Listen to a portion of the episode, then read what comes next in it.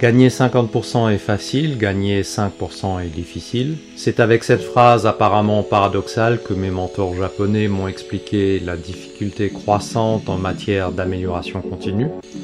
C'était il y a longtemps, mais je m'en souviens très bien. Je suis Christian Oman, bienvenue dans cet épisode. Au sommaire de cet épisode, cueillir les fruits les plus accessibles versus les fruits les plus savoureux, les améliorations qui restent hors de portée, que faire en pratique, que faire si les progrès sont requis mais que le retour sur investissement est très défavorable? Ce que gagner 50% est facile, gagner 5% est difficile signifie, c'est que dans les environnements dans lesquels rien ou peu a été entrepris en termes d'amélioration, les potentiels sont importants. Un petit effort, un investissement limité permet une amélioration conséquente ce sont les 50% faciles. Puis à mesure que le plus facile est réalisé, la poursuite de l'amélioration va demander des efforts croissants pour des résultats différentiels plus restreints.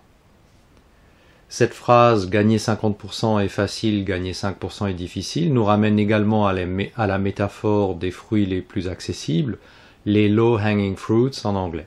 Au départ, les fruits les plus accessibles se cueillent facilement, avec un moindre effort, le retour sur investissement est maximal. Il est néanmoins probable que les actions faciles ont déjà été mises en œuvre et il reste un nombre important d'améliorations potentielles nécessitant davantage d'efforts. Sur notre arbre fruitier, ce sont les fruits les plus nombreux, hors de portée immédiate. Le retour sur investissement reste intéressant, l'effort à fournir est raisonnable au regard du gain généralement de performance que l'on attend. Lorsque ces potentiels sont également épuisés, il ne reste que les potentiels d'amélioration résiduels, les fruits peut-être les plus savoureux, mais qui nécessitent un effort conséquent, souvent déraisonnable pour les cueillir. Le retour sur investissement n'est plus intéressant car l'intensité de l'effort dépasse l'espérance de gain. Nous avons atteint les 5% difficiles.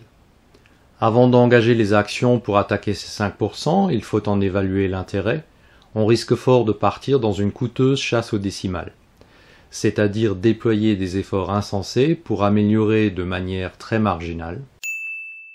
Les améliorations qui restent hors de portée, dans bien des cas, des potentiels d'amélioration importants sont inaccessibles car les modifications nécessaires sont impossibles, trop coûteuses ou trop longues à mettre en œuvre.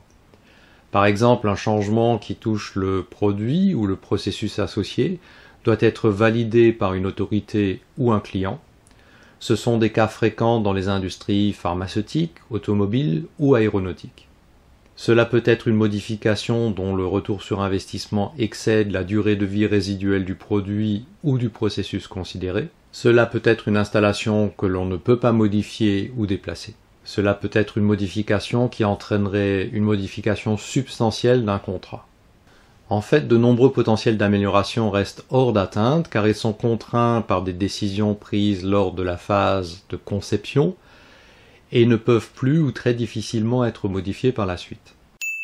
Que faire en pratique de notre avertissement gagner 50% est facile, gagner 5% est difficile Choisir ses victoires?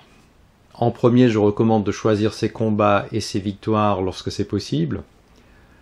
Lorsqu'on a besoin de victoires faciles pour démontrer rapidement le bien fondé d'une méthode, par exemple, on va choisir un cas ou un périmètre d'application où l'on se trouve dans la zone des 50%, celle des fruits les plus accessibles. Une petite précision ici, 50% est un ordre de grandeur symbolique, il n'y a pas systématiquement 50% de gains assurés.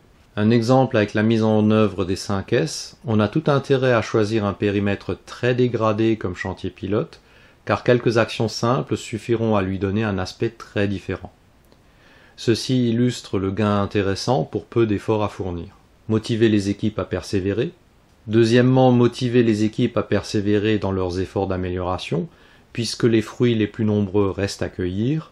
Le fait que la démarche retenue fonctionne a éventuellement déjà été démontré lors du pilote. Oser dire stop.